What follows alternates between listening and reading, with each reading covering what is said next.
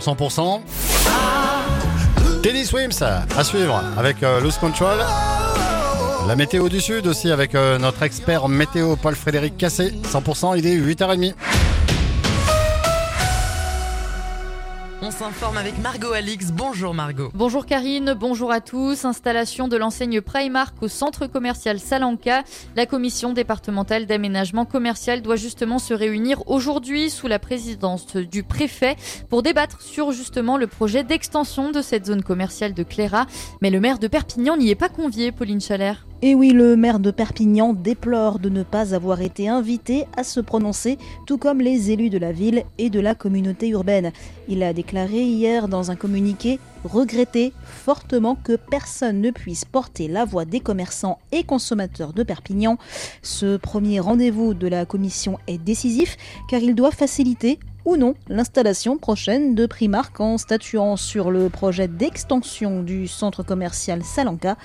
Effectivement, l'enseigne de prêt-à-porter recherche des emplacements de très grande surface pouvant aller de 3000 à 5000 mètres carrés. De son côté, Louis Alliot a également rappelé que le département est marqué par la multiplication des zones commerciales dont toutes ne fonctionnent pas et où leur impact négatif sur l'attractivité des centres-villes est en revanche certain. Fin de citation. Le maire de Perpignan qui souhaite donc que l'implantation des grandes enseignes se fasse au cœur de ville, comme à Toulouse, Brest ou encore Strasbourg, où Primark a ouvert une enseigne en hypercentre.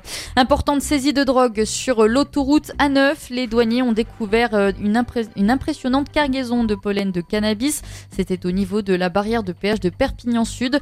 La drogue était stockée dans 20 ballots portant la marque Pixou 2 et ce sont 790 kilos de, de pollen de cannabis hein, qui ont donc été retrouvés à bord d'un utilitaires, ce qui représente près de 8 millions d'euros de drogue. Le terroir des Pyrénées-Orientales sera représenté à Paris. Et oui, il sera présent au Salon de l'Agriculture après une première participation l'année dernière. L'association Pays Catalan Territoire Mer et Montagne qui réunit des entreprises du terroir présentera son propre stand. Alors il y aura trois temps forts avec la déambulation mardi de la confrérie de la commande majeure du Roussillon, l'inauguration du stand le jeudi et la nouveauté de cette année, la participation des toques blanches du Roussillon pour présenter la gastronomie catalane.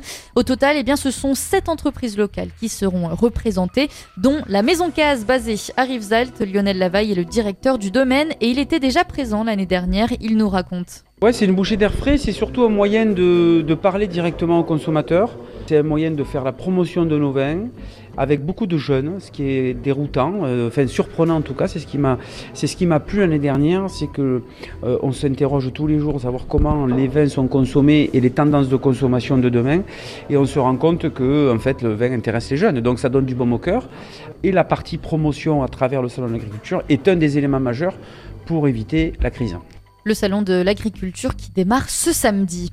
La procession de Saint-Godéric pourrait bien être de retour cette année. Ce sont des images hein, qui avaient marqué euh, les esprits. Le 18 mars 2023, une procession était engagée à Perpignan pour justement invoquer Saint-Godéric, patron des agriculteurs, et le prier de faire enfin tomber la pluie.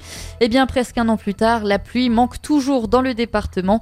Ce rite chrétien pourrait donc être à nouveau célébré en mars prochain. Le reste de l'actu avec vous, Margot. Préfecture d'Ille-et-Vilaine, siège de Lactalis à Laval ou encore à 62 près de Montauban. Les actions de mobilisation d'agriculteurs se sont poursuivies hier après les annonces du Premier ministre Gabriel Attal à trois jours hein, du salon de l'agriculture où le président Emmanuel Macron est attendu. Le Premier ministre a récapitulé les dizaines d'engagements et chantiers déjà lancés et annoncé des mesures sur les visas de saisonniers étrangers, les pesticides ou la rémunération. Mais il semble avoir laissé sur leur fin les agriculteurs.